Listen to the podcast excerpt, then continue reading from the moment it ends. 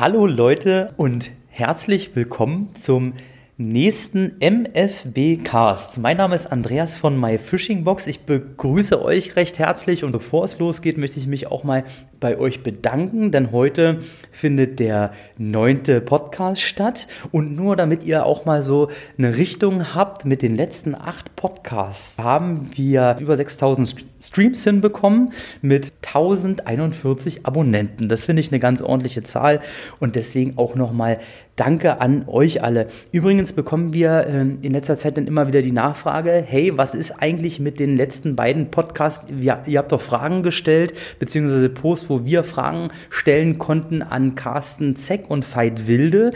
Ja, da muss ich euch vertrösten, denn das wollte ich auf der Angelwelt Berlin mit den beiden drehen und ich war megamäßig erkältet, also meine Stimme wäre da überhaupt nichts geworden. Das sind die nächsten, die kommen werden. Aber heute geht's erstmal los, denn unser heutiger Gast. Jens, ich habe mir aufgeschrieben, du bist für mich schon ein alter Wegbegleiter fast, ja, denn das wir stimmt. kennen uns schon sehr, sehr lange. Und ähm, ich finde, er kann sich auf die Fahne schreiben, Übersichtlichkeit in das Thema Angeln mit Gummifischen gebracht zu haben. Sein ähm, Unternehmen sitzt in Dessau-Rosslau, das befindet sich in Sachsen-Anhalt, hat ähm, ein einfaches System zur Auswahl der passenden Farbe des Gummifisches im Markt integriert. Ähm, ich denke, viele von euch haben auch die Köder in der Box. Ich begrüße heute Jens von Lieblingsköder. Hi Andreas, grüß dich. Herzlich willkommen, Jens. Wir machen es ganz einfach. Magst du dich vielleicht einfach mal vorstellen? Mein Name ist Jens von Lieblingsköder. Ich helfe Anglern, das Raubfischangeln zu lernen.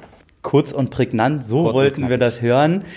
Ich habe jetzt gerade mal nachgeschaut, das letzte Interview, was wir beide geführt haben, das ist ja schon ein paar Jahre her, genauer gesagt 2016. Tatsächlich, das ist schon eine ganze Weile her, richtig. Ja. Seitdem wird sich ja einiges bei Lieblingsköder getan haben ja. und darüber wollen wir heute natürlich mal sprechen. Ähm, für diejenigen unter euch, die mit Lieblingsköder aber vielleicht noch gar keine Berührung haben, kannst du mal so die Entwicklungsgeschichte von Lieblingsköder mal kurz abreißen? Ja, sehr gern. Wenn wir ganz am Anfang anfangen. Ja, bitte, möchten, am Anfang, na klar. Tatsächlich, okay. Ich habe damals mit dem Raubfischangeln angefangen. Ich bin ganz klassisch zum Angeln gekommen, wie jeder andere auch. Stippe, Grundangeln, Karpfenangeln, Aalangeln, ähm, Fiederangeln, so das übliche Programm und bin von dort aus irgendwann zum Thema Raubfischangeln gekommen. Ja? Man hat nicht viel Zeit, man packt die Route aus, man geht ans Gewässer und man versucht, ähm, einen Raubfisch zu fangen mit dem Kunstköder. Und da hatte ich sehr große Schwierigkeiten damit, weil ich von dem Köderangebot komplett überfordert war. Also du warst zu dem Zeitpunkt, also du bist, kommst nicht aus der Angelbranche? Nö, nö, ich hatte mit der Angelbranche überhaupt nichts zu tun. Ich habe eine Werbeagentur und ein Fotostudio betrieben, neben sich anderen Jobs, die ich vorher noch gemacht hatte. Aber ich komme eigentlich klassisch aus der Werbebranche. Ich glaube, vielleicht merkt man das so ein bisschen, wenn man sich unsere Sachen anguckt, von der Gestaltung her und so. Das ist eigentlich meine ursprüngliche Passion. In meiner Brust schlagen immer noch die zwei Herzen. Einerseits der Gestalter, der Grafiker, andererseits natürlich der Angler. Und ich bin aber sozusagen ähm, damals zum Raubfischangeln gekommen mhm. und habe gesagt, ich möchte jetzt Raubfische fangen und ich habe mir Zeitungen gekauft und DVDs und habe mir angeguckt, wie die Profis das machen. Kannst du noch äh, eruieren, was das so zeitlich war? Weißt du das noch so, wann es mit dem Raubfischangeln losging? Das muss vor acht ah, ja. Jahren ungefähr. Ja, ungefähr acht Jahre. Ungefähr. ungefähr vor acht mhm. Jahren muss das gewesen sein, genau. Und damit hatte ich erhebliche Schwierigkeiten. Ich habe mir zwar alle Zeitungen gekauft und DVDs und das Problem ist dann gewesen, ähm, da steht sehr viel Richtiges drin, aber für mich als Angeleinsteiger war es unheimlich schwer, das zu sortieren. Ich wusste also nicht, welche Größe soll mein Köder haben, welche Farbe soll der Köder haben, angel ich jetzt mit Dropshot, baue ich mir eine Naturködermontage. Es gibt ja tausend verschiedene Ansätze, die man verfolgen kann, um Raubfische zu fangen. Also, um es kurz zu machen, ich war damals komplett überfordert mit dem ganzen Thema und ähm, dann war es kurz davor, dass ich gesagt habe, okay, ich höre auf mit dem Raubfischangeln oder ich hole mir professionelle Hilfe. Das habe ich dann tatsächlich auch gemacht. Also ich bin dann mit Angelgeiz losgegangen. Das ist ja äh, äh, doch zum Großteil anders, wie es sonst läuft, denn viele Angler hören ja dann tatsächlich auch auf. Ne? Das passiert ja recht häufig. Genau, also entweder platzt der Knoten innerhalb der ersten paar Monate, nachdem man seinen Angelschein gemacht hat, oder man hört dann einfach wieder damit auf und sagt, das ist jetzt nichts für mich ja. und fertig ist. Ja. Genau. Ich wollte es aber unbedingt schaffen. Ich wollte unbedingt Raubfische fangen, ich wollte unbedingt Zander fangen, ich wollte Hechte fangen. Mit dem Zander ging es eigentlich damals los. Und dann bist du mit dem Guide losgefahren. Und dann bin ich mit vielen Angelguides losgegangen und habe mir mal angeguckt, was die da eigentlich machen in der Praxis. Und dann hat sich relativ schnell herausgestellt, zum Zanderangeln 10 cm Köder, 12,5 cm Köder, längliche Modelle, das war so die Schnittmenge, das haben alle irgendwie gleich gemacht. Ne? Dann lernt man noch ein bisschen die Köderführung, dann lernt man ein bisschen was übers Verhalten. Dann bleibt die spannende Frage übrig, welche Farbe verwende ich? Und da kam wieder mein Agentur-Background zum Vorschein, weil ich da natürlich immer sehr analytisch an die Sachen rangegangen bin. Also ich habe mir so einen Chart aufgemalt und habe gesagt, welche Situationen habe ich denn eigentlich am Wasser? Und habe dann ein ganz einfaches Bild gemalt. X-Achse, klares Wasser, trübes Wasser, Y-Achse, Sonne oder Wolken. Das heißt, ich habe von allen Faktoren, die es gibt, Mondphase, Wetter, Bewölkung und so weiter, habe ich gesagt, ich konzentriere mich auf diese zwei mhm. und dann spreche ich nochmal mit den Angelguides. So, dann habe ich die Angelguides angerufen und habe gesagt, du pass auf, ich habe mir was überlegt für die Auswahl der Farbe. Was hältst du davon? Klares Wasser, Sonne oder Wolken, trübes Wasser, Sonne oder Wolken. Beziehungsweise, um es noch konkreter zu machen, ich habe gesagt, klares Wasser und Sonne, welche Köderfarbe? Mhm. So, und da haben alle sofort gesagt, naja, wenn du ein klares Wasser hast, dann nimmst du natürliche Farben. Wenn du Sonne hast, dann kann es ruhig etwas auffälliger, etwas heller sein. Das ist dann der Sunny geworden. Ähm, wenn es bewölkt ist, darf es ruhig etwas bräunlicher sein, aber trotzdem im klaren Wasser sehr natürlich. Und wenn du ein trübes Wasser hast und Sonne, starker Hell-Dunkel-Kontrast, vielleicht ein bisschen UV-Aktivität, das ist dann der Captain geworden. Und wenn du ein trübes Wasser hast und Wolken, dann eine richtig starke Schockfarbe. Das ist dann der Pinky geworden, also ein komplett UV-aktiver pinker Köder. Und das war ganz interessant, weil dann, als ich, als ich das wusste, als ich mir diese Information aufgesogen habe, bin ich nämlich plötzlich losgegangen und stand nicht mehr an einem Platz am Wasser, wie es vorher immer der Fall war, und habe dann 30 Mal meinen Köder gewechselt, sondern ich habe meinen Köder genommen, bin zum ersten Platz gegangen, habe das von der Köderführung her so gemacht, wie es mir beigebracht worden ist, habe dann den Platz gewechselt, habe den Platz gewechselt, habe den Platz gewechselt, habe den Platz gewechselt. Und irgendwann am 30., 40. Platz habe ich dann meinen ersten Zander gefangen. Und also das ist sozusagen die als heute bekannte Wettermethode, die da draus... Genau, wir haben dem Kind dann einen Namen gegeben, weil wir gesagt haben, dann ist es besser greifbar. Wir haben das Wettermethode genannt. Und das ist eigentlich das gewesen, womit wir gestartet sind. Und dann war es, äh, ja, eine sehr interessante persönliche Geschichte, weil ich dann zu meiner Familie gegangen bin und gesagt habe, äh, gesagt äh, liebe Leute, passt auf, ähm, ich muss jetzt mal unser Konto leer räumen, ich muss jetzt hier ein paar Angelköder kaufen. Da war natürlich erstmal die Irritation groß. Ja, meinst du wirklich und so? Ich sage ja, wir müssen das unbedingt machen. Ähm, Gab es denn zu diesem Zeitpunkt eigentlich mhm. niemanden in der Angelbranche, der so an dieses Thema rangegangen ist? Gab es nicht. Also es, es, gab eigentlich immer nur bis zu diesem Zeitpunkt Gummifische und nimm genau. das, was du denkst. So ungefähr. Also es hat, es ist natürlich, ähm, dafür muss man ein bisschen verstehen, auch wie die Angelbranche funktioniert. Wie funktioniert sie denn? Wir, ähm, Viele Hersteller wechseln jährlich ihr Programm. Ich habe mir deine Podcasts angehört und da ist es ja auch ein paar Mal aufgetaucht, das ganze Thema. Das heißt, ähm, du entwickelst ein Programm, du machst 20 Farben, das sind jetzt die 20 neuen Farben für die nächste Saison, du machst ein neues Modell, das sind die neuen Modelle und so weiter. Und dann geht man los, gibt das dem fortgeschrittenen Angler in die Hand und überlässt ihn sich selbst. Ne? Finde mal heraus, was an deinem Gewässer davon jetzt funktioniert oder äh, es gibt dann so ein bisschen eine Empfehlung mit dazu. Ne? Das haben wir jetzt gerade im trüben Wasser zum Hechtangeln ähm, gut verwendet, diese fünf Farben. Aber ein ganz klares System mal auf den Punkt gebracht, das gab es damals nicht und gibt es bis heute nicht. Und das war genau die Lücke, die wir letztendlich geschlossen haben, wo wir gesagt haben, okay, für uns als Angeleinsteiger bieten wir dieses System, bieten wir die Wettermethode. Du kannst auf der Tüte nachlesen, wofür der Köder geeignet ist und kannst dich komplett auf die Wahl des Angelplatzes und auf die Köderführung konzentrieren. Was es ja erheblich einfacher macht, weil sonst ist man in der Situation, wo du schon sagtest, man steht am Spot, man angelt und fragt sich eigentlich insgeheim gerade, ist es der richtige Köder, wird es damit überhaupt was, sondern ist man verunsichert, anstatt genau. sich eigentlich aufs Angeln selber zu konzentrieren. Genau. Das Köder ausprobieren, damit zu experimentieren, habe ich ja auch in den letzten Jahren jetzt für mich entdeckt. Ne? Aber die Frage ist natürlich, gehst du als Angeleinsteiger los und fängst an mit Farben zu experimentieren, fängst dann nichts und es frustriert dich oder kommst du aus einer Position, wo du sagst, ähm, ja gut, ich habe jetzt letztes Jahr meine 500 Hechte gefangen, jetzt gucken wir mal, was noch so geht. Ne? Mhm. Das ist natürlich auch hochgradig spannend, erfordert aber, setzt aber ein ganz anderes Level ähm, an, an, an Vorerfahrung heraus. Das muss, glaube ich, so um, um so 2012, 2013 auch gewesen sein, glaube ich, weil wir sind ziemlich ähnlich gestartet, deswegen sage ich langer Wegbegleiter schon auch dazu.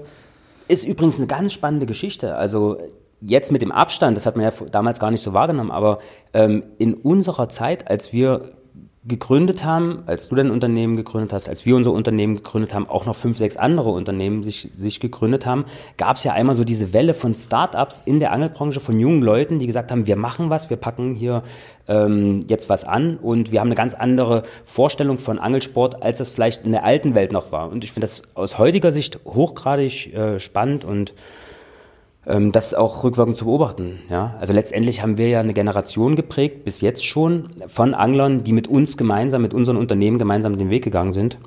Und ja, das fühlt sich, das fühlt sich wirklich toll an. Auf jeden Fall ein sehr positives Gefühl. So, und dann warst du jetzt äh, nachher an dem Punkt, dass du gesagt hast, alles klar, für mich steht jetzt hier die, die Wettermethode soweit. Ich habe genau. das mit Guides durchgetestet, wir genau. haben das mit den Farben probiert, das ganze Programm steht jetzt, wir haben das Verpackungsdesign gemacht, die Köder sind, sind da. Da muss man ja vielleicht mal auch den ganzen Entwicklungsschritt natürlich auch nochmal über, äh, überspringen jetzt hier äh, in, der, in der Zusammenfassung, aber die waren dann einfach irgendwann da.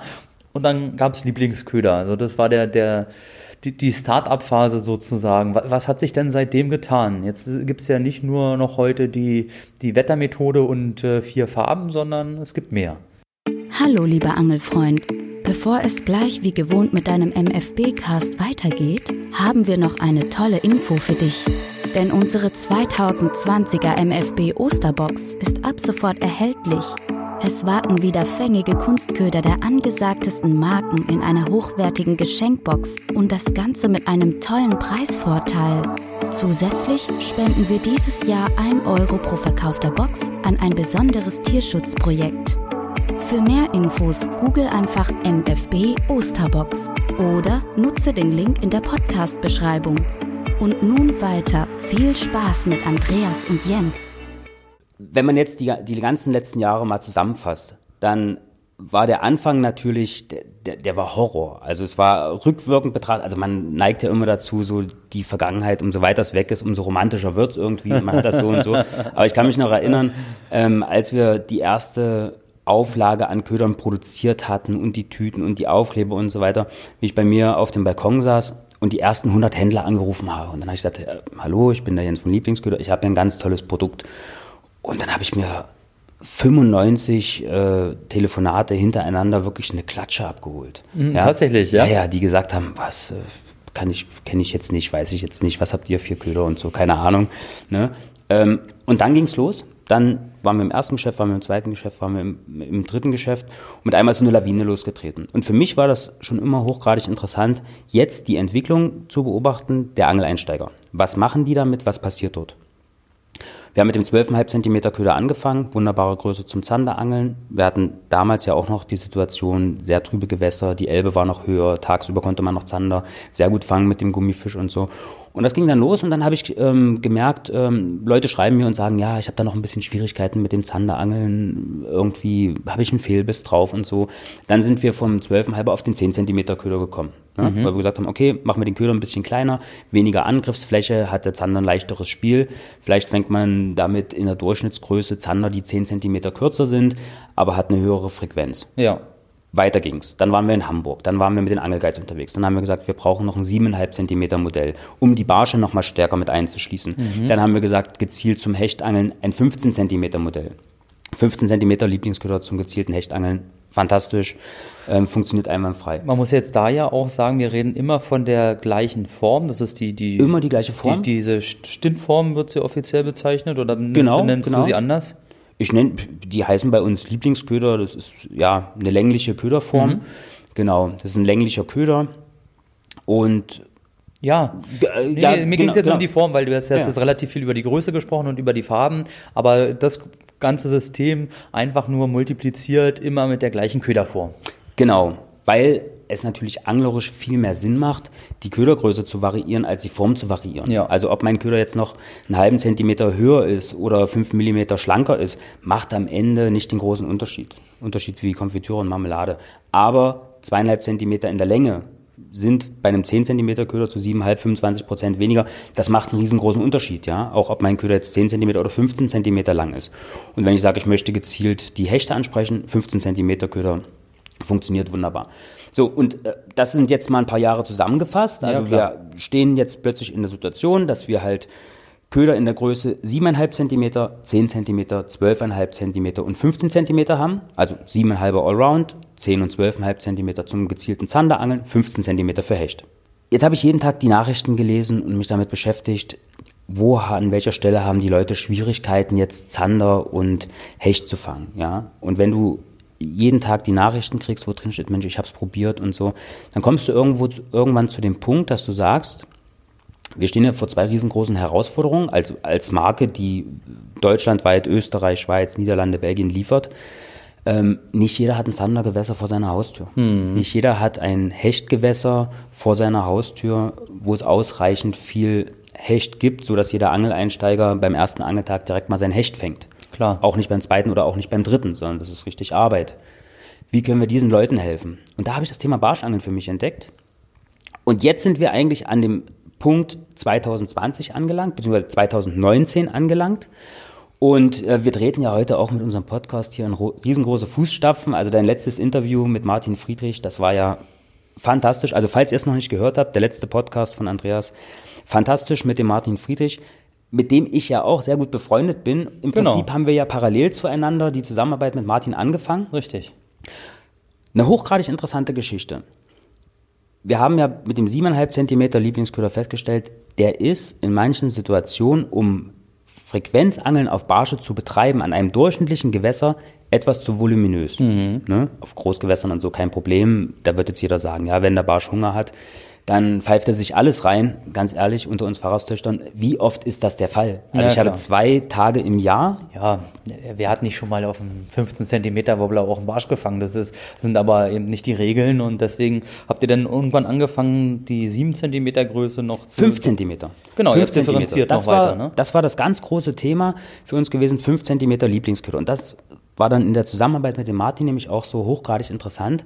Wir haben verschiedene Modelle getestet und auch verschiedene Längen getestet. Und vieles kommt ja ähm, aus anderen Ländern, wird in Inch gemessen und so weiter. Was brauchen wir hier eigentlich an unseren ganz normalen durchschnittlichen Gewässern, um mit einer hohen Frequenz auf Barsche zu angeln?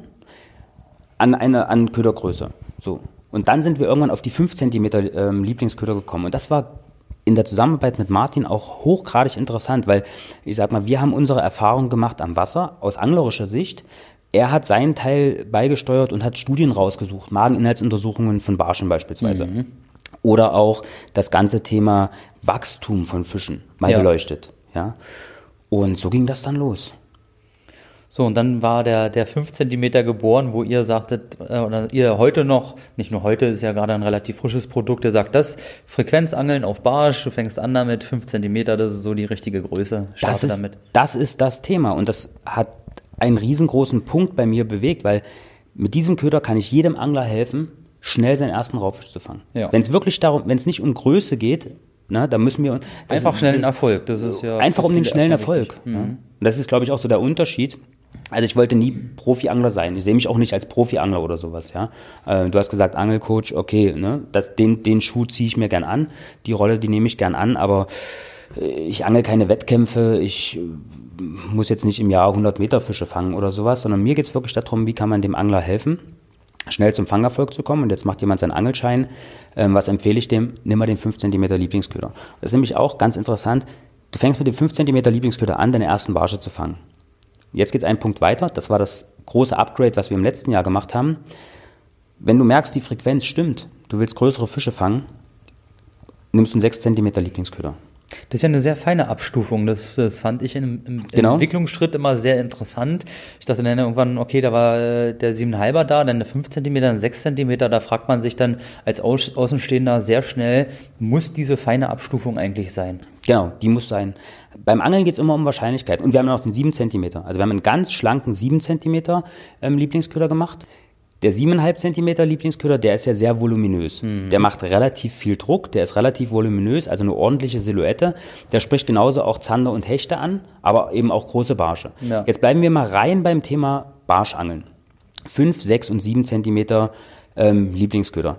Hängt mit der Entwicklung der Brutfische zusammen weiß nicht, ob du die erste Folge gesehen hattest, der Lieblingsköder Angelschule, da zeigen wir auch viele Unterwasseraufnahmen. Na, da sprechen wir gleich auch nochmal drüber. Ah, okay, da, da, kommen wir gleich nochmal drauf zu sprechen. Aber es geht ähm, genau um die Entwicklung der Jungfische, denn das Wachstum eines Jungfisches, mhm. in einem ganz normalen durchschnittlichen Gewässer. Geht relativ schnell, das schafft er innerhalb eines Jahres. Pi mal Daumen. Es kommt immer darauf an, wie hoch ist der Nährstoffgehalt in deinem Gewässer. Hast du ein sehr klares Gewässer, dann kannst du davon ausgehen, dass es einen sehr niedrigen Nährstoffgehalt hat. Hast du ein sehr trübes Gewässer, hat es einen hohen Nährstoffgehalt. Klingt logisch. Nur mal so ganz grob ausgedrückt.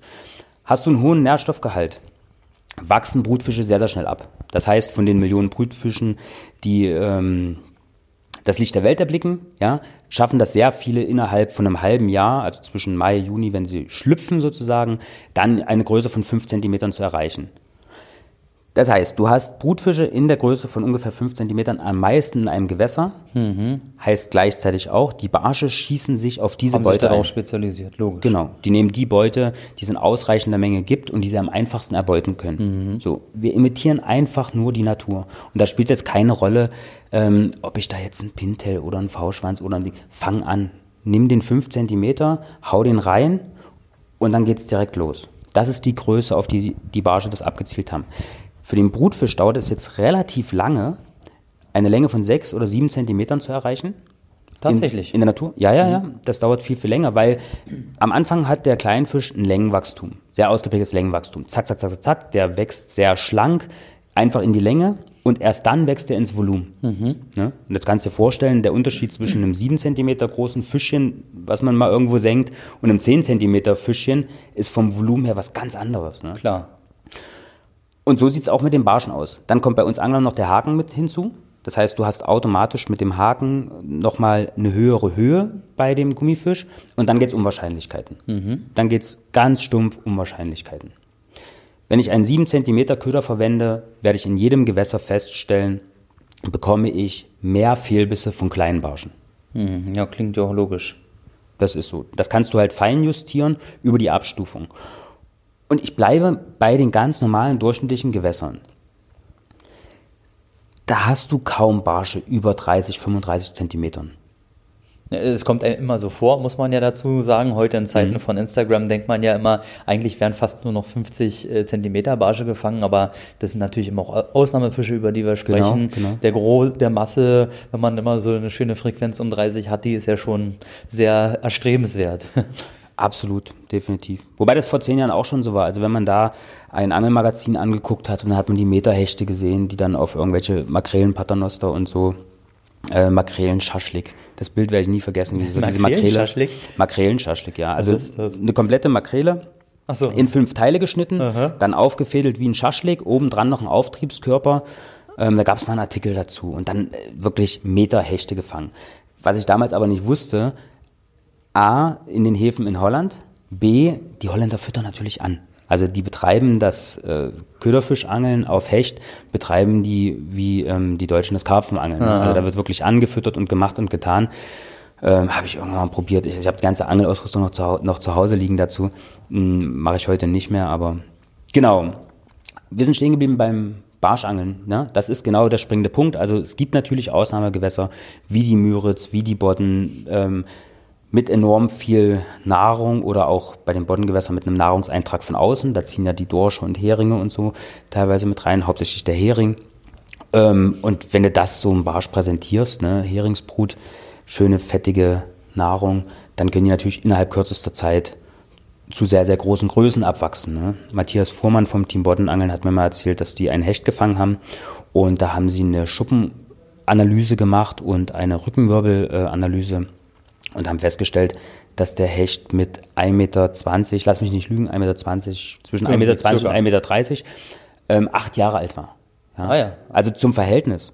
In einem normalen durchschnittlichen Gewässer erreicht ein Hecht niemals diese Größe oder aber wenn er es doch schafft, wenn es doch ausreichend Vielleicht nach 15 Jahren nach oder 15 was, ja. Jahren, 16 Jahren, genau. Irgendwas in der Größenordnung. Also das ist hochgradig interessant. Für unsere Angeleinsteiger, also um zurückzukommen zu meinen Angeleinsteigern. Nur, nur mal ganz, ja. Mhm. wenn ich da mal reingrätschen darf, du erwähnst jetzt natürlich sehr viel die Angeleinsteiger, da dreht sich Genau. auch die Angelschule ähm, Genau. drum, über die wir auch gleich nochmal zu sprechen bekommen, aber würdest du jetzt eigentlich Lieblingsköder äh, so sehen, dass es sich auf, äh, dass, dass es nur was für Angeleinsteiger ist, das Thema, oder? Nein, natürlich nicht. Also wir haben ja mittlerweile sind die Fans ja auch mit uns gewachsen. Also wir haben Leute, die sind seit sieben Jahren dabei. Ähm, die angeln jeden Tag mit äh, Lieblingsköder und fangen damit ihre Fische, ganz klar. Die Angelguides, die seit 20 Jahren auf dem Wasser unterwegs sind, Norman Tramnitz, René Bernd, viele, die mich ja äh, seit langer Zeit, seitdem es Lieblingsköder gibt, begleiten, mhm. ähm, angeln größtenteils mit Lieblingsköder. Also es ist gar nicht nur ein Köder für Angeleinsteiger, das will ich damit gar nicht sagen.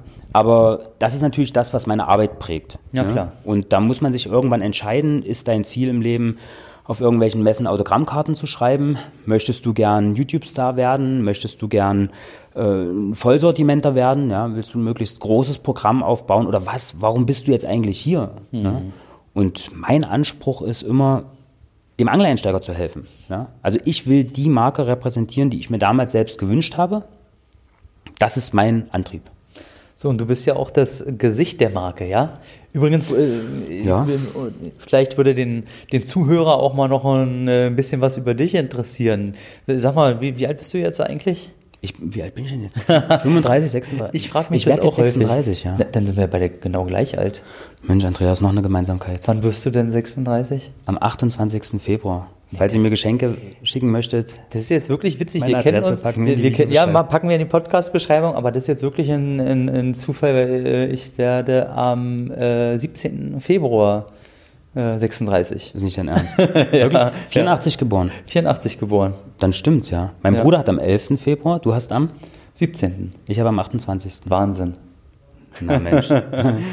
Sternzeichen Fische. Ja, na, bei mir ist noch Wassermann. Ah, du bist noch Wassermann. Aber ich kann damit jetzt nicht Macht so richtig, ja richtig, was anfangen, okay. aber außer äh, die, die, die Wasseraffinität, ja. Ja. Und du kommst jetzt eigentlich auch aus der Ecke, wo jetzt Lieblingsköder sitzt, das ist äh, Dessau-Rosslau. Kommst du daher aus genau. dem Bereich oder? Ja, ich komme aus Dessau, genau. Ich bin dort aufgewachsen. Meine Eltern wohnen dort und Garten und was weiß ich, ne, so. Also, Familiär verankert. Dann bin ich einmal durch die Weltgeschichte getingelt. Ich war in Österreich, ich war in Berlin, ich habe in großen Agenturen gearbeitet. Ähm, zuletzt war ich dann beim Sparkassenverband, hier bei dir um die Ecke, in Mitte. Und ja, dann bin ich irgendwann zurückgegangen nach Dessau, weil mein Vater ja da war. Dann kommen wir übrigens beide auch noch aus Sachsen-Anhalt. Das ist ja quasi auch äh, also Mensch, wir stellen hier Gemeinsamkeiten fest. Wobei Sachsen-Anhalt äh, ja recht lang gezogen ist. Also ja. da ist man dann meistens schon sehr weit auseinander. Sachsen-Anhalt ist da nicht gleich Sachsen-Anhalt. Mhm. Und dann, dann, bist du einmal durch die, die Welt ge getourt und genau. dann bist du sozusagen wieder zu Hause angekommen. Genau. Und dann bin ich zurückgegangen nach Dessau und dann habe ich meine Freundin kennengelernt und wir haben zwei Kinder, zwei Söhne. Und dann haben wir auch irgendwann gesagt, du, jetzt ist irgendwie, jetzt muss jetzt nicht Berlin Mitte sein, Ne? Das, das Unternehmen bei dir ist ja auch zum Teil familiär, ne? Genau. Mein Bruder ist mit in der Firma, mein Vater ist mit in der Firma, meine Freundin ist mit in der Firma. Genau. Familienunternehmen zur Hälfte. Ne? Sehr Familienunternehmen. ja, ist ein Familienunternehmen, ja. na klar. Mhm. Wenn so viele äh, darin tätig sind und deine Vorerfahrung konnte dann wunderbar da drin einfließen aus dem, aus dem Marketingbereich, was so auch viel in die Verpackung geflossen ist und ins Design natürlich und so weiter. Ja, definitiv. Also wir sind ja alles kreative Menschen bei uns in der Firma. So. Also die Hälfte ist sehr kreativ und die andere Hälfte kümmert sich dann um Zahlen und Versand und Verpackungen und so. Aber ähm, nee, wir sind schon, das ist schon das, was uns antreibt auch. Ja. Ich könnte nie ein schlechtes Design abliefern. Das, ja. da, das würde mich selber. Nee, das kann ich nicht. Also ja. übrigens, also wirklich, ähm, Stichwort neue Sonderfarben. Nur mal als Beispiel ich habe wirklich einen Wahnsinns Oktober, November hinter mir. Ja, da, da will ich gleich ah, mal ja, noch, ja. Äh, okay. da, da mhm. schon vor, weil ich habe da nämlich natürlich gleich noch ein paar Fragen, äh, denn äh, es gibt natürlich zum einen die Wettermethode mit, mit den mhm. Farben. Wir wollen ja heute genau. über Lieblingsköder sprechen, darum ähm, geht es ja heute. Zwischendurch aber gab es natürlich auch noch mal ein paar Laufversuche auch mit einem Hardbite. Da hattet ihr eine genau. Kooperation mit der, äh, mit der Marke Hybrida, genau. Ja. Ja, das war ist eine ganz tolle Geschichte. Die Firma Hybrida aus dem Schwarzwald, die produzieren zwei Wobbler für uns. Da geht es nochmal um das ganze Thema ähm, Hechtangeln natürlich. Ne? Also ja. was mache ich, wenn ich eine Wassersäule von drei Metern habe und das Kraut auf 2,50 Meter steht? Hm. Ne? Wie kann ich dann einen Köder im oberen Wasserbereich ähm, so präsentieren, dass der Hecht von unten nach oben durchgehen kann und kann den Köder vielleicht auch mal stehen lassen. Und da ist die Antwort drauf der Hardbait von Hybrida. Da haben wir zwei Dekore, einmal Fire Tiger und einmal Charlie. Also Charlie ist bei uns das Barsch-Dekor. Ähm, ja, ist eine ganz tolle Geschichte. Ähm, ich komme deswegen auf das Thema, weil wir haben natürlich im Vorfeld auch nochmal über Instagram gefragt, hey Mensch, Podcast steht bald Ja. an, was, was wollt ihr denn von Jens wissen? Und deswegen alles, was jetzt so mehrfach gefragt wurde, werde ich einfach mal so allgemein zusammenfassen. Wenn wir jetzt eine spezielle Frage haben, dann, dann nenne ich jetzt auch nochmal denjenigen, der es ge genannt hat. Aber ähm, das war eine, äh, ja, eine würde ich sagen, der, der häufigsten Fragen generell. Also die Leute haben gefragt, hey, ähm, Gibt es denn noch irgendwie was in, in, in Zukunft in dieser Richtung? Kommt denn, kommen denn noch neue Lieblingsköder, Köder? Lieblingsköder, Köder. Okay. Bezieht sich das jetzt auf die Hardbaits? Generell, das war Generell. eine, also es wurde gefragt, ja klar, geht es da mit den Hardbaits weiter, aber es wurde häufig gefragt, gibt es gibt's noch neue Lieblingsköder dann irgendwie in Zukunft? Okay, dann haben wir letztendlich drei Kategorien. Gehen wir es mal ganz kurz durch. Hardbaits, nein. Die zwei Köder, die wir dort von Hybrida haben, die sind super. Das reicht mir auch im Hardbait-Bereich. Ähm, es gibt viele Anbieter, die ganz tolle Hardbaits machen. Auch Hybrida selbst hat ja ein riesiges Programm an Hardbaits. Ähm, jemand, der aber schon so weit ist, dass er sagt, ich fische jetzt viel Hardbaits und so, ähm, das ist ein bisschen schon zu weit weg von dem, was ich so täglich anstelle am Wasser. Ne? Also ich bin wirklich der Gummifischangler. Im Bereich der Gummifische gibt es neue Sonderfarben. Da sind wir wieder beim Thema Farben und den Zugang dazu. Ähm, natürlich haben wir Leute, die begleiten uns auch schon seit vielen Jahren und die sagen, ich brauche hier irgendwie mal noch eine Farbnuance und so. Ähm, ich hätte gerne mal noch einen grünen Köder. Du hattest das Thema beim letzten Mal gehabt mit Martin. Hochgradig interessant, ja. Ähm, Farbsehen von Fischen, ähm, wie ausgeprägt das ist im Bereich der grünen Farbtöne. Ne? Also rotes Licht wird reflektiert und so. Ja, ihr könnt ja einfach nochmal äh, reinschauen in die Podcast-Beschreibung. Da werde ich euch einfach mal den, den letzten verlinken, beziehungsweise Genau. die meisten von euch hören ja sowieso auf Spotify oder iTunes. Da schaut da einfach mal Genau. in die letzte Folge, welche Farben. Wir können es ja ganz am Ende nochmal erwähnen, da muss jetzt niemand abschalten. Ja, genau. genau. Ähm, ja, also im, im Bereich Farben natürlich Sonderfarben. Ist ein Thema, was uns immer beschäftigt hat. Wir sind ja vom Farbthema auch gekommen, welche Farbe fängt wie, wo, wann und haben dann relativ schnell, nach zwei, drei Jahren, glaube ich, war das dann angefangen, noch Sonderfarben rauszubringen. Die hießen damals noch nicht Sonderfarben, die hießen damals noch Prototypen. Also wir haben dann wirklich gesagt, okay, wir nehmen jetzt diesen Köder und wir packen ihn in eine Tüte und wir schreiben drauf Prototyp, take it or leave it und wir gucken mal, was passiert. Interessiert das jemanden, äh, angelt damit jemand und so und das war ein voller Erfolg. Das war geil, hat richtig Spaß gemacht. Sunny Lemon, Whiskey Orange, Mr. Black, Mr. White, das waren ja so die ersten Sonderfarben, die von uns gekommen sind. Übrigens auch ein ganz, ganz spannendes Thema. Ihr habt beim letzten Mal gesprochen über den Hecht, der von unten nach oben angreift, über sein Sichtfeld und so weiter, ähm, wo es darauf ankommt, eine möglichst kontrastreiche Silhouette zu präsentieren. Mr. Black, komplett schwarzer Köder, hochgradig interessant. Habe ich jahrelang nur gefischt. Aber wie, wie, das interessiert mich mal jetzt Ja. wirklich, Jens. Wie bringst du das in Einklang mit dem? Äh, Übrigens muss ich häufig heute immer noch an dich denken. Das war so Ja. eines unserer ersten Gespräche. da schmunzelst du jetzt gerade, du weißt ja nicht, was kommt gerade.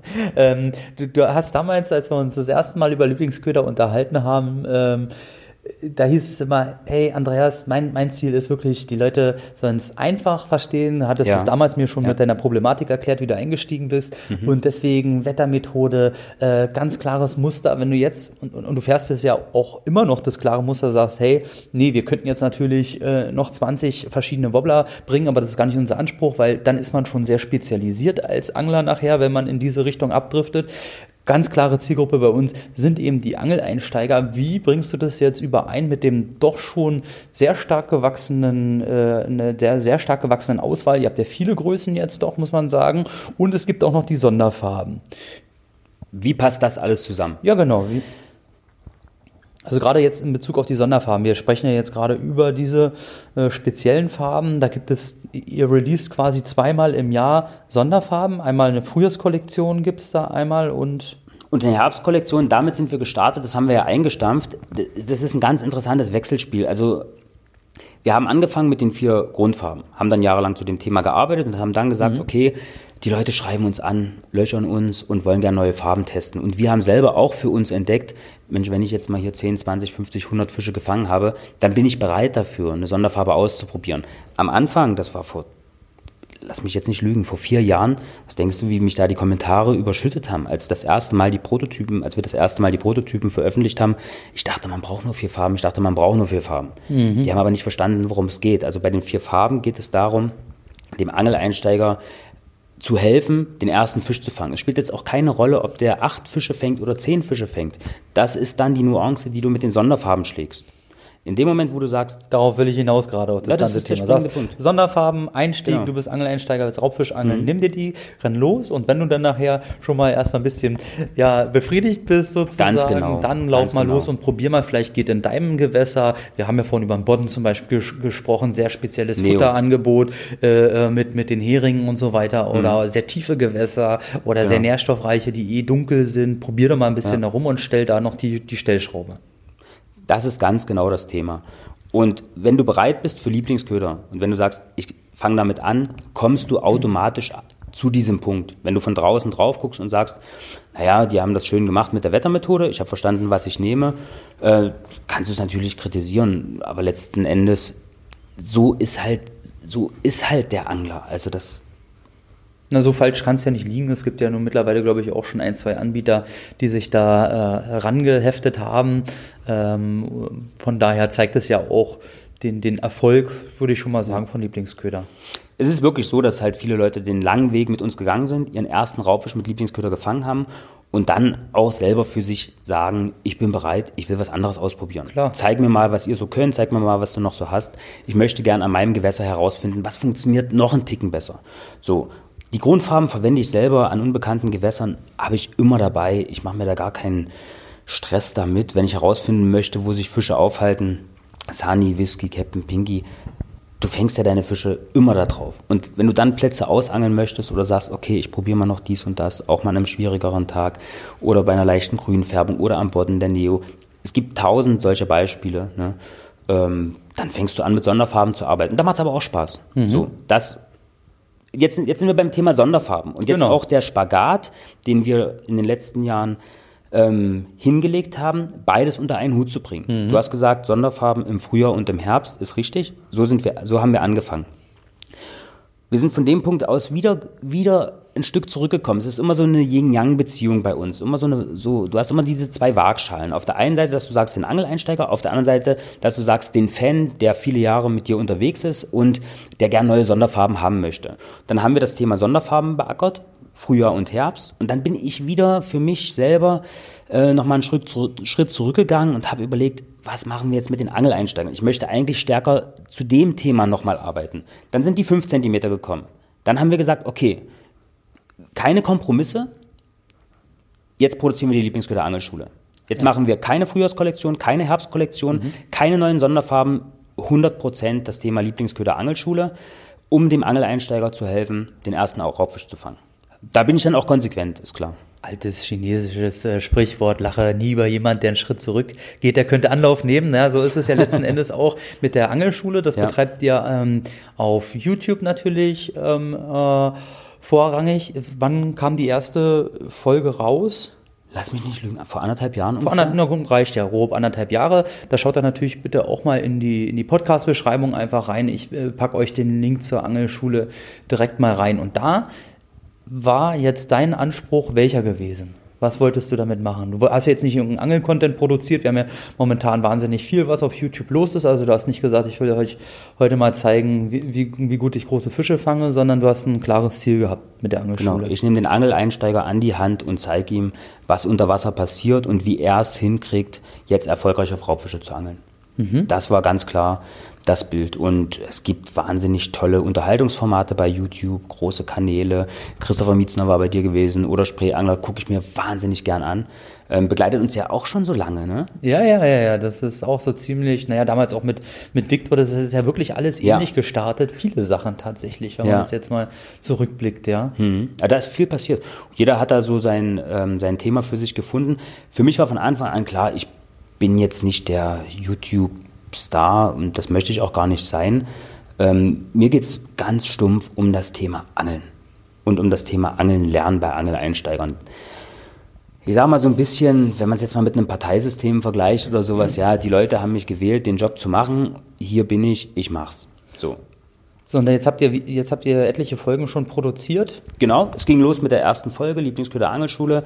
Das war, das, das war natürlich ein mega spannendes Thema, weil ähm, wir haben das Uferangeln auf Barsch an ganz normalen, durchschnittlichen Gewässern beschrieben und haben gesagt, du machst jetzt deine ersten Schritte, mach das mal so und so und so, nimm mal den und den Köder, hier steht auf der Tüte drauf, klares Wasser, Sonne, packst einen Sunny drauf, auswerfen, durchkurbeln oder jiggen, faulenzen und so weiter. So kommst du zum Fangerfolg. Mhm. Das war auch ganz witzig. Wollen wir kurz reingucken? Hi Leute, in diesem Video zeigen wir euch Hotspots zum Barschangeln. Dieses Video haben wir speziell für alle Angeleinsteiger produziert, die vom Ufer auf Barsch angeln wollen. Ich werde euch zeigen, wo und vor allem warum ihr an manchen Stellen Ansammlungen und große Schwärme von Barschen findet und wie ihr sie dort mit den neuen 5 cm Lieblingsködern ganz einfach fangen könnt.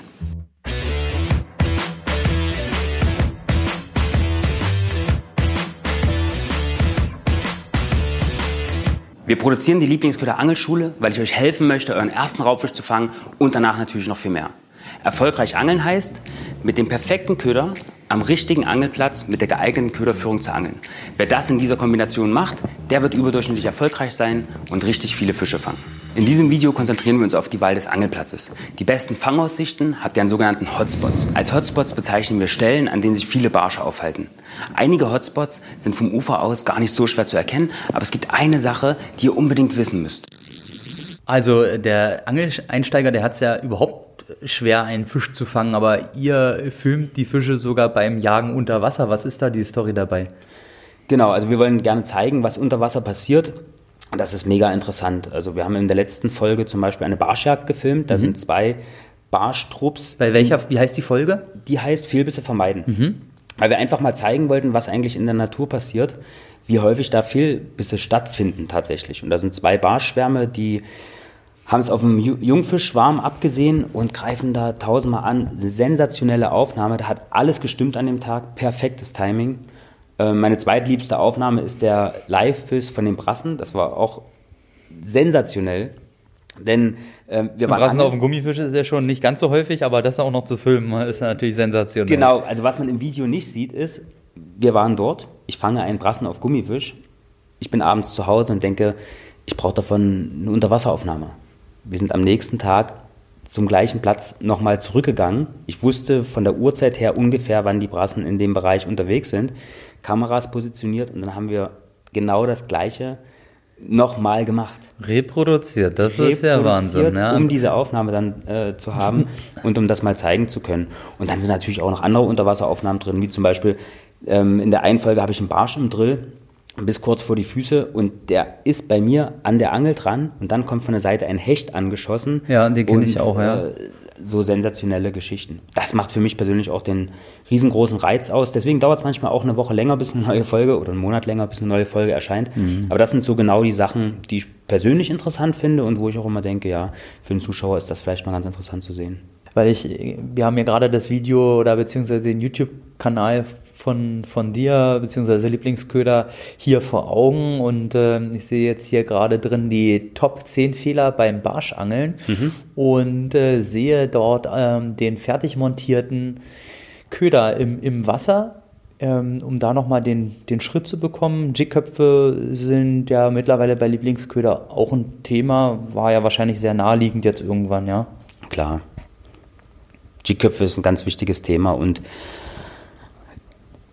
wie gesagt, schickt mir immer Nachrichten, wenn euch irgendwas auffällt. Also jetzt nochmal die Nachrichten alle nach, zu Hause, schickt mir immer Nachrichten. Das ist natürlich unglaublich inspirierend. Mir haben jahrelang Leute geschrieben, welchen G-Kopf verwende ich denn jetzt für den Gummifisch überhaupt? Mhm. Dann sind wir ins Geschäft gegangen, dann haben wir irgendwann festgestellt, jeder Hersteller baut unterschiedliche Hakengrößen. So, und das ist auch völlig, das ist auch nichts, muss man auch gar nicht werten, das ist nicht gut oder schlecht oder falsch oder richtig oder so, sondern da hat halt einfach jeder sein eigenes Konzept auf seine eigenen Köder. Und das hat hat es äh, erforderlich gemacht, dass wir uns einmal damit beschäftigen, wie sieht der perfekte Haken für den Lieblingsköder aus, mhm. wie lang, wie hoch, wie weit der Bogen, wie muss der aussehen. Und dann haben wir gesagt, okay, wir bieten das noch mit an, weil das ist ein Thema, das hilft dem Angler. Wenn er sagt, okay, ich habe verstanden, ich brauche einen 5 cm Lieblingsköder, gib mir einen Haken dafür. Ja. So. Ja, das, ist auch, sagen, das ist, ja auch, ist ja auch ein komplexes Thema, also was uns ja immer wieder betrifft mit, mit den äh, monatlichen Boxen natürlich. Äh, genau, wir, genau. Wir, wir schauen uns einen, äh, einen Gummiköder äh, an, äh, dann heißt es, äh, den, den wollen wir reinbringen in die Box, ja, welchen, welchen Jigkopf ja, jetzt, ja, ja, von welchem Hersteller, da muss man die teilweise erstmal zusammenhalten. Ähm, und manchmal bestellt man die Sachen auch und dann ähm, passt es doch gar nicht zusammen. Und dann muss man ziemlich flexibel sein und noch was anderes da haben, weil die doch sehr unterschiedlich alle ausfallen. Also ihr habt jetzt das eigene Jigkopf-Programm genau. noch zu den Es geht Ködern? ja noch weiter. Du hast ja dann auch noch die Frage, wie lang, breit, hoch ist Klar. der Bleischaft? Machst du einen Baitholder unten dran? Machst du so einen kleinen Haltehaken unten dran? Braucht man überhaupt keinen Bleistift? Wir haben bei den 5, 6, 7 Zentimetern festgestellt, du brauchst da keinen Bleistift dran. Hm. Der Köder hat so viel Traktion auf dem Haken selbst, dass er überhaupt nicht runterrutschen kann. Ja. Falls er mal rutscht, schiebst ein Stückchen zurück, passiert in der Praxis eigentlich nur, nachdem du den Fisch gefangen hast. Ansonsten hält das Ding da drauf. Beim 15 cm Lieblingsköder haben wir jetzt mit dem neuesten Modell des 5.0er Hakens ähm, den Haken nochmal überarbeitet und nochmal einen verbesserten Bleischaft angebracht. Da haben wir auch ewig experimentiert. Das war sehr interessant. Da haben wir eine Bohrmaschine angebracht, vorne dran eine Drehscheibe, dann ein Stückchen Stahlvorfach und dann haben wir verschiedene Bleiköpfe, also verschiedene Formen für den Bleischaft verwendet mit einem abgeknipsten Haken, haben einen 15 cm Lieblingsköder draufgeschoben und haben das Ding drehen lassen. Dann haben wir geguckt, wo fliegt der Köder ab, ne? um wirklich den herauszufinden, der da jetzt am besten drauf fällt. So, also das ist ein stetiger Prozess auch bei uns, ähm, da weiterzumachen und das weiter zu optimieren. Aber es war, es war am Punkt, am Tag X war klar, der Angeleinsteiger, der braucht jetzt von uns einen Haken, ja. damit der jetzt hier loslegen kann. Ne? Darum geht es unter anderem auch bei Top 10 Fehler beim Barschangeln. Ist der Haken zu groß? Sperrt, sperrt sich der Barsch, also wenn der Barsch sich dann versucht, über einen sehr großen Haken drüber zu schieben, da geht es wieder um Wahrscheinlichkeiten. Schafft er es mit einer hohen Wahrscheinlichkeit nicht. Wenn dein Haken zu klein ist, dann schafft es der Barsch, sich drüber zu schieben, aber dann ist natürlich die Haarquote deutlich geringer. Mhm. Das heißt, es kommt schon darauf an, die optimale ähm, Weite und Länge des Hakens ähm, mitzubringen. Und das hat man jetzt mit unserem Programm. Und das, äh, mhm. Gut, dass mir gerade den, den, den Ball hier so zuwirst, äh, denn das ist eine Frage, die auch ziemlich, ziemlich häufig gestellt wurde auf Instagram und die sich mhm. wahrscheinlich auch damit erklärt gleich. Ähm, es wurde immer wieder gefragt, warum sind Lieblingsköder so weich von der Mischung? Und da sprechen wir wahrscheinlich wieder über diesen Punkt, was, wir, was ich mit Martin schon mal hatte, mit der Maulspaltenlimitierung. Genau. Also was kann so ein Barsch eigentlich einsaugen in Kombination mit dem, mit dem Haken? Aber was ist denn der Grundansatz? Warum sind Lieblingsköder so weich? Es geht ganz stumpf darum, die Fänge zu maximieren. Also wir haben diese Diskussion, die führen wir seitdem es Lieblingsköder gibt, wo mhm. Leute äh, schreiben äh, und sagen, geiler Köder, geile Farben, geiles Laufverhalten, super fängig, aber bei der Haltbarkeit 8 von 10. Ja, darum, da, darum geht's. Also es geht wirklich darum, viele, viele Fische zu fangen und deswegen ist die Gummimischung so weich. Ich habe eine interessante Aufnahme gemacht, jetzt am Samstag, habe ich bei Instagram auch gepostet. Live bis Hecht. Der Hecht kommt von unten an, ähm, schiebt sich über den 15 cm Lieblingsköder drüber und du siehst auf der Aufnahme, wie er den Gummifisch beim Drüberschieben einfaltet. Mhm. Wäre die Gummimischung 20, 30 Prozent äh, äh, fester, hätte sich der Köder vielleicht gesperrt, hätte dann vor sich hergeschoben. Man kennt das vom Hardbait-Angeln. Dann kriegt man einen Fehlbiss drauf. Ganz einfach. So, jetzt geht der Angeleinsteiger los. Ich, ich ich weiß, ich reite auf dem Thema rum, aber es geht ja wirklich darum, möglichst viele Fische zu fangen. Ja? Und aus meiner Sicht ist für den Angeleinsteiger jetzt nicht so entscheidend, ob der Köder äh, acht Fische oder zehn Fische äh, aushält, sondern da geht es erstmal darum, ich muss hier irgendwie schnell zum Fangerfolg kommen. Und ja, genau. Also der Fisch schiebt sich drüber oder saugt den Köder ein. In der Regel schiebt er sich ja drüber. Und egal wie, ihr, wie er ihn erwischt, er muss ihn irgendwie reinkriegen. Also, mhm. ne? der Köder muss irgendwie da ins Maul rein. Und da hilft eine weiche Gummimischung dafür und dabei dass das, das, gelingt. Und das hat natürlich auch zur Folge, dass die, die Köder eine, eine kürzere Haltbarkeit haben. Ich, ich, muss jetzt dazu sagen, ich bin ein riesen Verfechter dieser ganzen Thematik immer. Wir, wir haben das natürlich auch mit, mit anderen Ködern, die wir in der Box ja. haben, aber auch äh, bei, bei Lieblingsköder, dass die Leute mal sagen, weiche Gummimischung, Mensch, der Köder hält ja gar nicht so lange.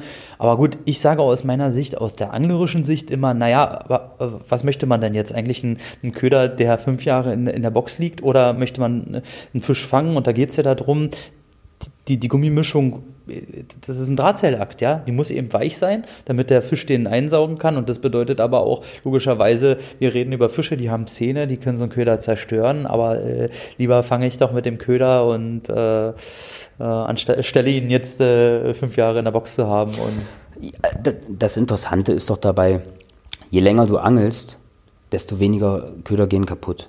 Mhm. Wenn deine Angelausrüstung vernünftig aufeinander abgestimmt ist, in diesen zehn Folgen der Lieblingsköder Angelschule habe ich vielleicht ein oder zwei Köder zerstört. Das war einmal bei Mario auf dem Boot, wo ich mit einem 12,5 Zentimeter Lieblingsköder und Angstdrilling auf Barsche geangelt habe. Also wo wir wirklich das Maximum ausgereizt haben. Ich glaube mit einem 24 Gramm Bleikopf oder so, wo du sagst, der saugt nichts mehr ein. Ne? Beim Anhieb reißt du da den Schwanz ab. Wenn der richtig drauf tackert und es nicht schafft, sich über den Haken drüber zu schieben und den so hart festhält, ja, den Köder, dann reißt du den kleinen Schwanzteller ähm, vielleicht ab.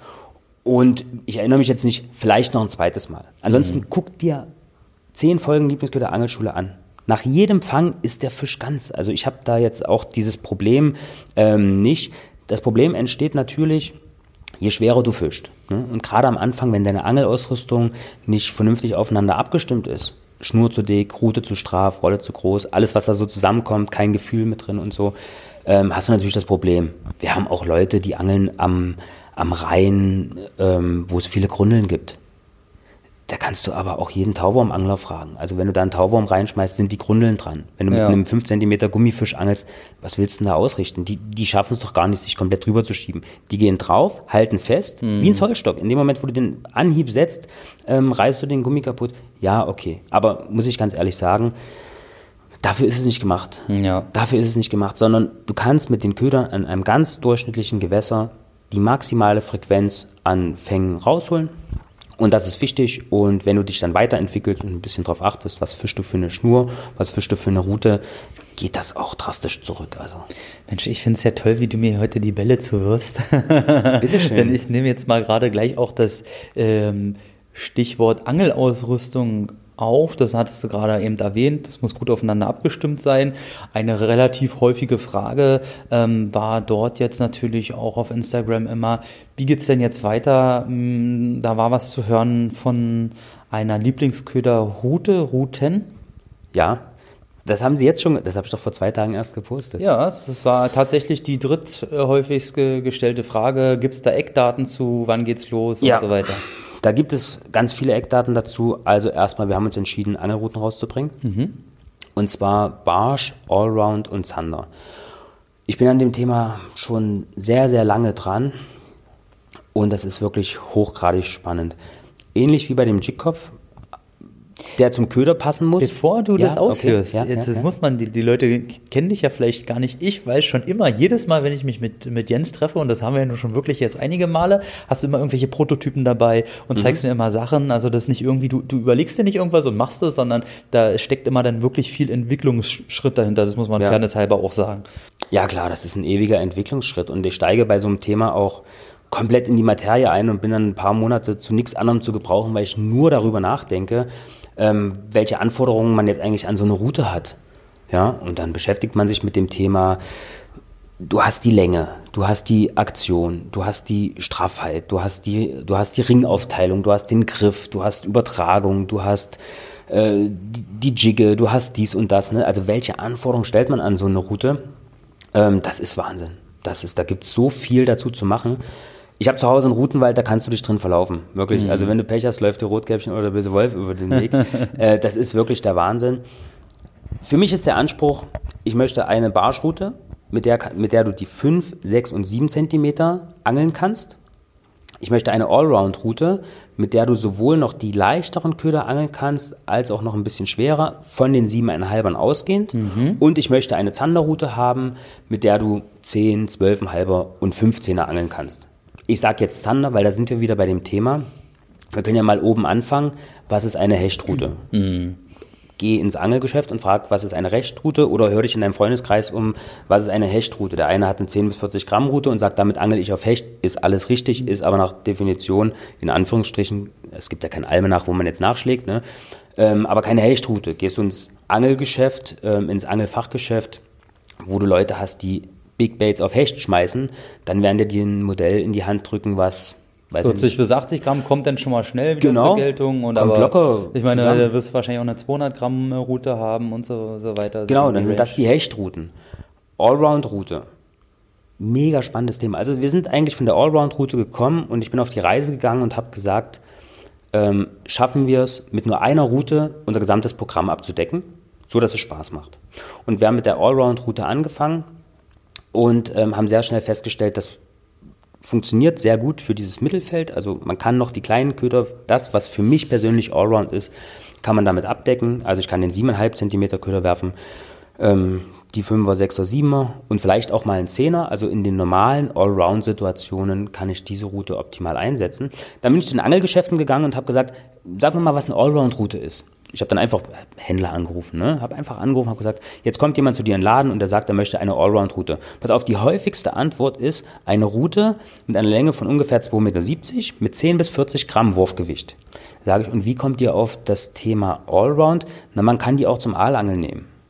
Ich sage jetzt nicht, wer es gesagt hat, aber man kann sie auch zum Aalangeln nehmen. Das heißt, wir sind da noch in Kategorien drin, die finden heute in der Realität eines Angeleinsteigers, der Spinnangeln lernen möchte, gar nicht mehr statt. Also der hat gar nicht vor, eine Allround-Route auch für andere Disziplinen zu verwenden, mhm. sondern Allround heißt für mich persönlich, und da mache ich auch gerne den Vorreiter, und, ne, aber wir müssen mal den Allround-Begriff neu definieren. Für mich persönlich heißt Allround, ich kann damit auf Barsche angeln, aber auch Zander und Hechte in durchschnittlichen Gewässern in durchschnittlichen Gewässern. Also es geht nicht darum, den 90 Plus Zander zu fangen, es geht nicht darum, den Meter Plus Hecht zu fangen, sondern es geht darum, das zu fangen, was uns das Gewässer zur Verfügung mhm. stellt.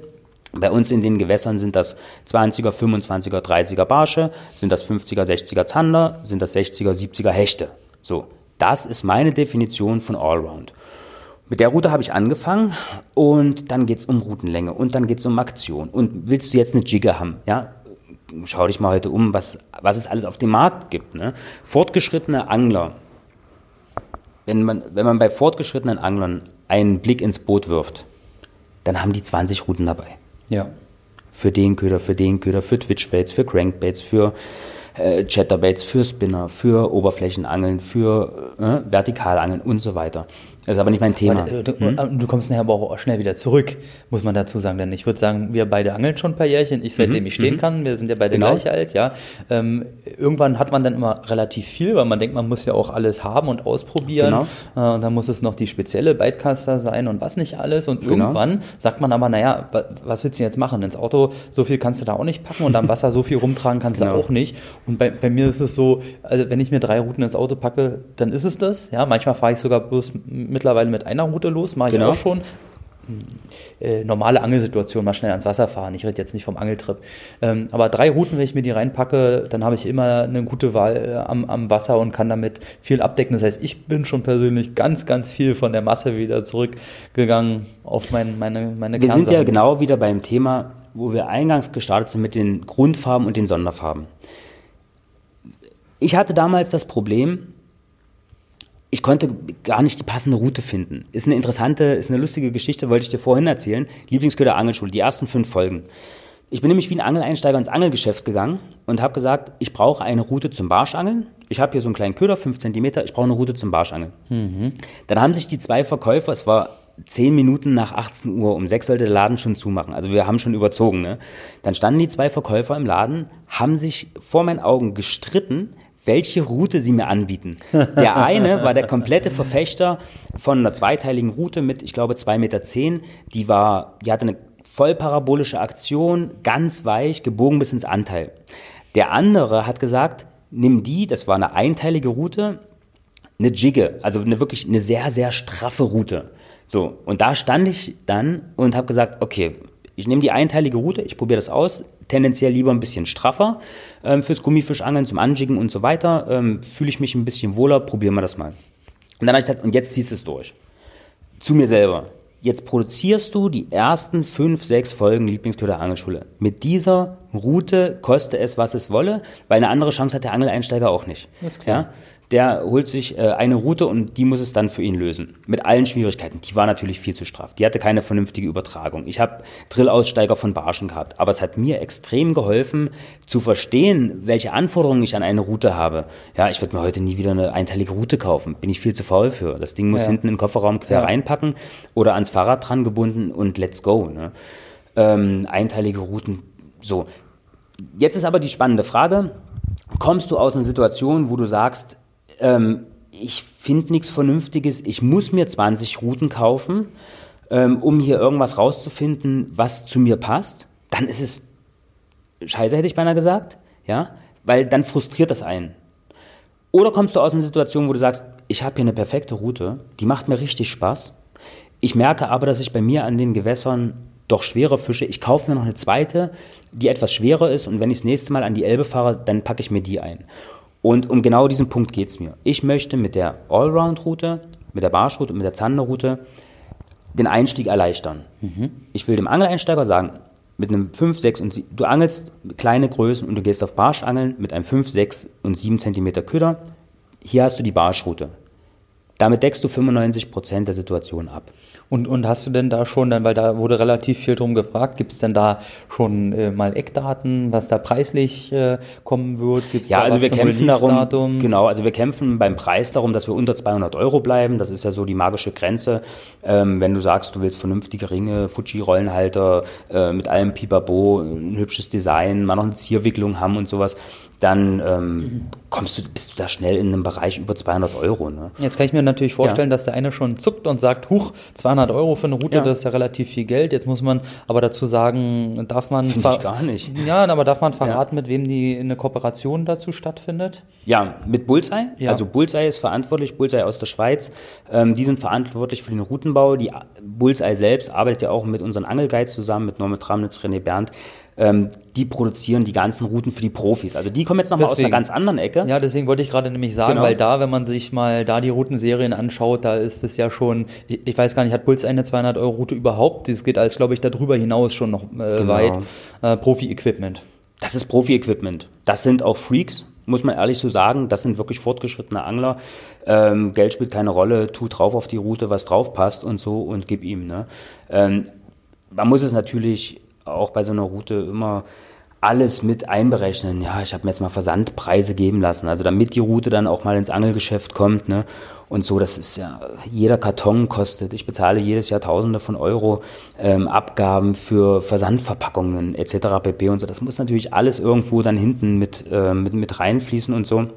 Aber im Kern geht es darum, eine geile Ausstattung, eine schöne Route, wo ich für mich jetzt sage, die hat einen klaren Fokus auch. Die hat einen klaren Fokus, ein klares Einsatzgebiet. Die tut genau das, was sie tun soll.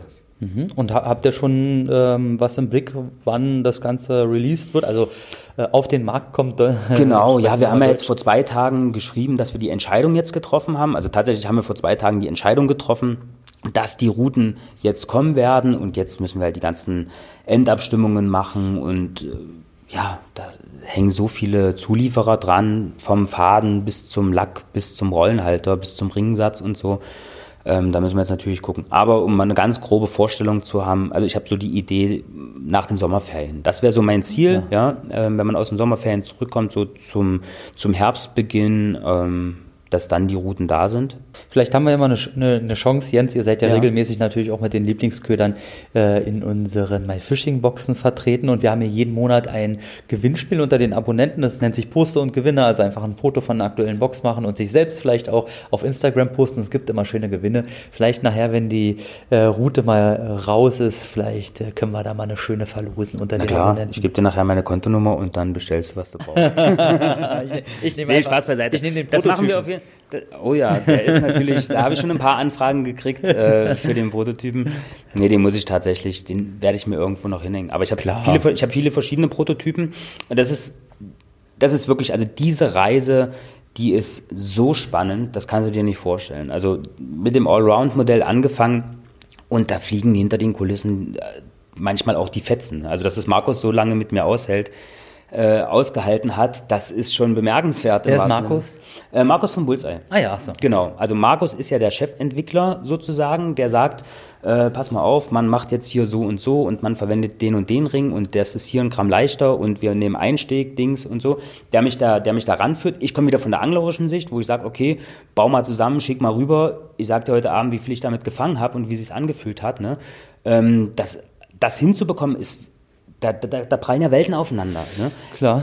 Wenn ich mit dem Angelgeschäft spreche, sagt das 10 bis 40 Gramm Allround-Route ist auch geeignet zum Aalangeln. Wenn ich mich natürlich mit einem Profi-Angler unterhalte und sage, ähm, wir machen hier eine Barschroute, dann hat der ja allein beim Thema Barsch sofort die 40, 45, 50 plus Barsche im Hinterkopf und baut entsprechend ähm, ein Modell, ne, was, diese, was diese Fische an, äh, abdeckt. Ne? Mhm. Ähm, und das war ein ziemlich langer Weg. Also ihn dann auch äh, in meine Welt mitzuholen und so äh, und zu sagen, du Barschangeln, ne, 20, 30, 35 Zentimeter, gern nach oben hin geöffnet. Aber äh, mir geht es da wirklich auch um die Frequenz. Um das Thema jetzt wirklich nochmal abzuschließen, angefangen haben wir mit der Allround-Route und ich habe für mich mittlerweile auch den Anspruch, ich habe so viele Angelrouten, ich möchte gerne mit einer Route ans Wasser. Also ja. ich will dann gerne auspacken und dann möchte ich gerne angeln und dann ist das okay. Und dann habe ich aber beim Angeln festgestellt, wenn ich weiß, ich will nur Barsche angeln, also wenn ich wirklich weiß, ich will nur 5, 6 und 7 Zentimeter ähm, Köder angeln, dann nehme ich gerne noch eine Barschroute. Mhm. Dann haben wir gesagt, okay, dann machen wir noch eine Barschroute. Und dann gucken wir uns mal an, wo da der Unterschied ist. Die darf natürlich kürzer sein, die darf natürlich leichter sein. Die ist natürlich perfekt geeignet, um einen 5 cm Lieblingsköder mit einem 2, 3, 4 Gramm Jigkopf zu angeln. Fantastische Übertragung, super Köderführung, ein bisschen kürzer. Macht mir persönlich einen Riesenspaß, die, die zu angeln. Und ähm, der dritte Baustein nach oben hin ist dann natürlich die Zanderroute, weil ganz klar, eine Zanderroute, da brauchst du schnell das Rückgrat, da brauchst du wenig Aktion. Habt ihr da schon eine, eine Länge bei der Zanderroute? Habt ihr mmh, schon festgelegt? Ja, der, also die Zanderroute, die wird 2,65 Meter. Mhm. 2,35 Meter bei der Allround-Route und 2,10 Meter bei der Barschroute. Mhm. Alle drei Routen sind Steckrouten. Und wahrscheinlich mit einer Stationärrolle zu befischen. Stationärrolle, ganz klar. Mhm. Bin ein großer Fan von Stationärrollen. Ich auch, ja, mittlerweile. Außer bei den ganz, ganz großen Ködern nachher. Äh, da will man ja nicht unbedingt den Finger immer äh, beim Werfen hinter äh, haben, wenn der Druck drauf kommt. Äh, genau. Aber ansonsten bin ich auch ein Riesenfan von Stationärrollen immer noch. Definitiv. So, und dann hast du die kurze Route zum Barschangeln mit 2,10 Meter mit einem Wurfgewicht von 2 bis 15 Gramm. Ah ja, okay also damit deckst du die kleinen Köder ab. Das ist wirklich fürs Frequenzangeln, fürs Spaßangeln. Ich war neulich im Urlaub gewesen in Rheinsberg im Dezember noch mhm. und so und dann da im Hafen Barge geangelt, 30, 40 äh, Fische gefangen und so und dann wirklich zwei Gramm Köpfe, drei Gramm Köpfe und so. Es war fantastisch. Ich liebe diese Route mittlerweile absolut, weil es, äh, weil ich gemerkt habe, wenn man sich darauf einlässt, leichte Köder und leichte, also kleine Köder und leichte Köpfe zu fischen, dann fängt man plötzlich Fische äh, in Situationen und an Orten, wo man vorher nie geangelt hätte, zum Beispiel auf der Steinpackung. Mhm. Ist das mal aufgefallen? Im Kanal auf der Steinpackung. Ja, gut, mit einem schweren Jigkopf kommst du da nicht weit, weil Keine der bohrt, bohrt, sich dazwischen und genau. dann hängst du, ja. 6 Gramm, 8 Gramm, alles kannst du, äh, ist extrem schwer zu befischen. Du kannst natürlich eine sehr lange Route dann verwenden, einen hohen Anstellwinkel, ähm, wenn die Route dann auf einer 11 Uhr Stellung ist, also wirklich zum Himmel zeigt und sehr straff und sowas, dann kriegst du auch noch die 8 Gramm über die Steine gepurzelt. Äh, wenn der dann aber ein 25er Barsch einsteigt, ja gut, den an der Zanderroute, das fetzt dann auch nicht. Mhm. Ne? So, und plötzlich kannst du mit kleinen Ködern dort fischen und kannst die dir über die Steinpackungen führen. Und so macht einen Riesenspaß. Die Allround-Route, 2,35 Meter, Wurfgewicht 5 bis 30 Gramm. Brauche ich nichts zu sagen. Kannst du alles mit abdecken. Kannst du alles mit abdecken. Da macht der kleine Barsch noch ähm, Spaß. Da macht aber auch der Zander und der Hecht schon Spaß. Ne? ähm, funktioniert einwandfrei. Fürs reine Buhnangeln, rein und so weiter sind wir uns einig. Da brauchen wir eine 2,65 Meter Route, die etwas länger ist und die dann ein Wurfgewicht hat von ungefähr 10 bis 50 Gramm. Also wir sind ge gespannt auf die Routenserie von Lieblingsköder. Jens, ich habe mir mal noch zwei ähm, Fragen hier mhm. von Instagram notiert. Und zwar fragt hier einmal Cornys Fishing Live, ähm, wird es die LKs noch als No-Action geben? Nein. Und äh, können, können wir gleich nochmal nachhaken. Und die zweite Frage ja. ähm, war, ähm, welche Größen und Farben mag Jens eigentlich am meisten? Also was ist deine Lieblingsköder, Lieblingsgröße und Lieblingsfarbe? Ja.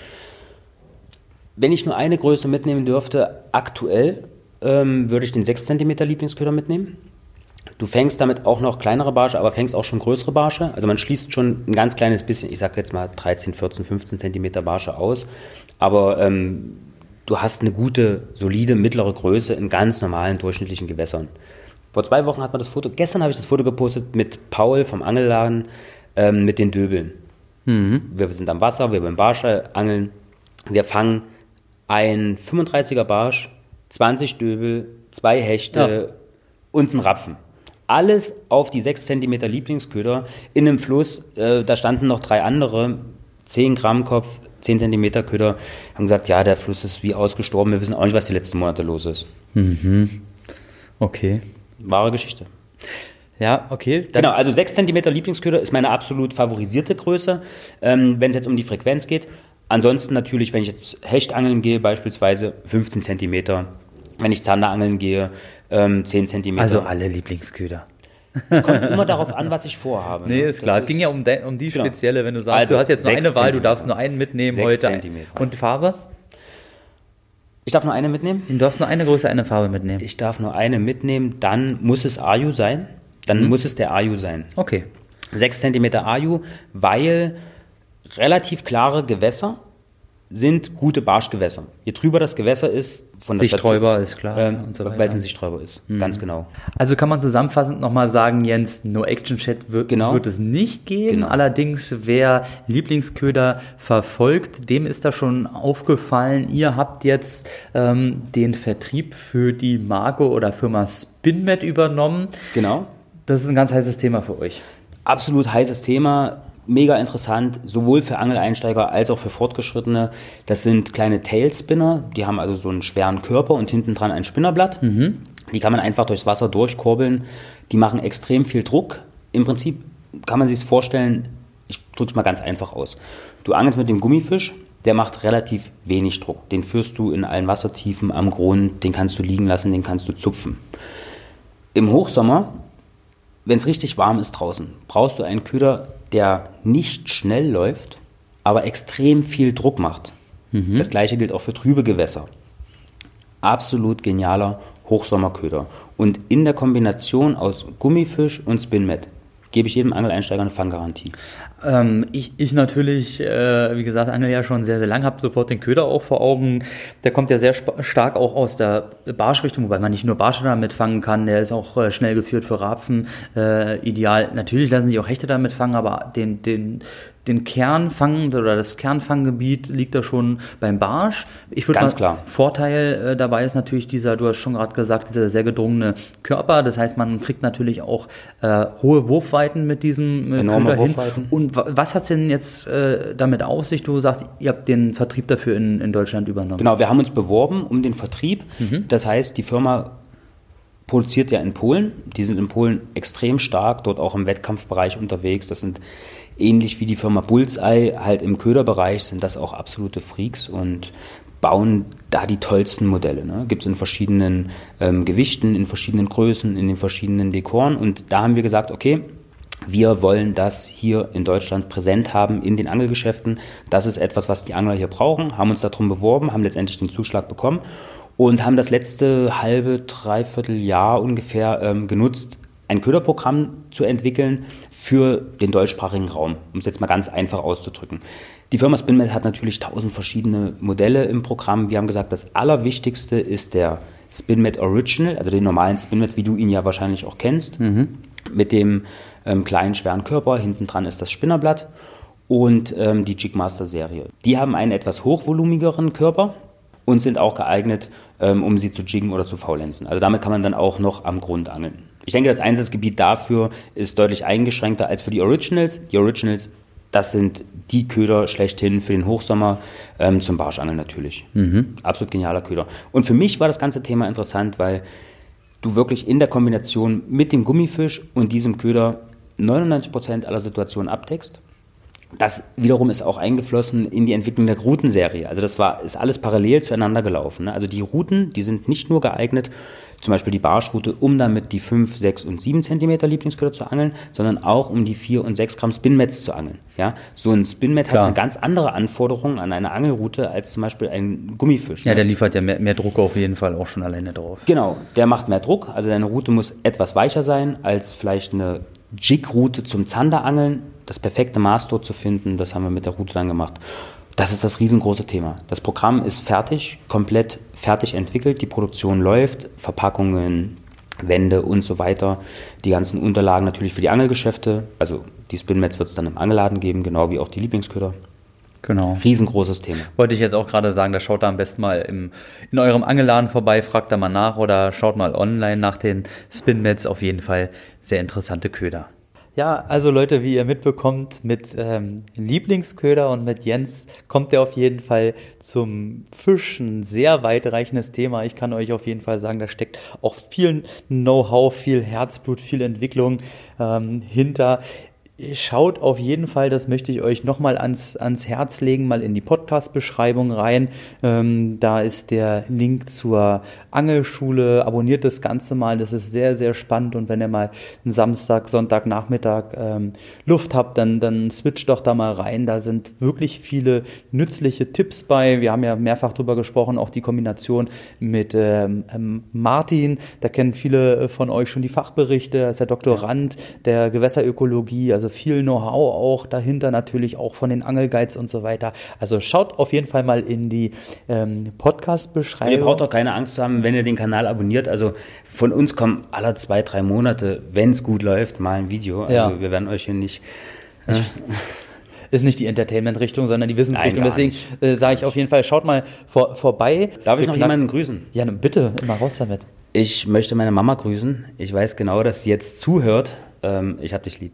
oh, da wird sich die Mama mal freuen. Leute, ich danke euch natürlich auch, dass ihr äh, wieder dabei wart. Das ist mir immer eine Riesenfreude. Wir schauen uns da auch immer gerne das Wachstum unseres Podcasts an und das ist für uns auch eine Ehre, dass euch, wir kriegen da mal coole Feedbacks auch, die Leute schreiben uns danach, hey, wieder interessantes Thema und war spannend und hab mir das beim Autofahren angehört oder was weiß ich in der Freistunde und solche Sachen.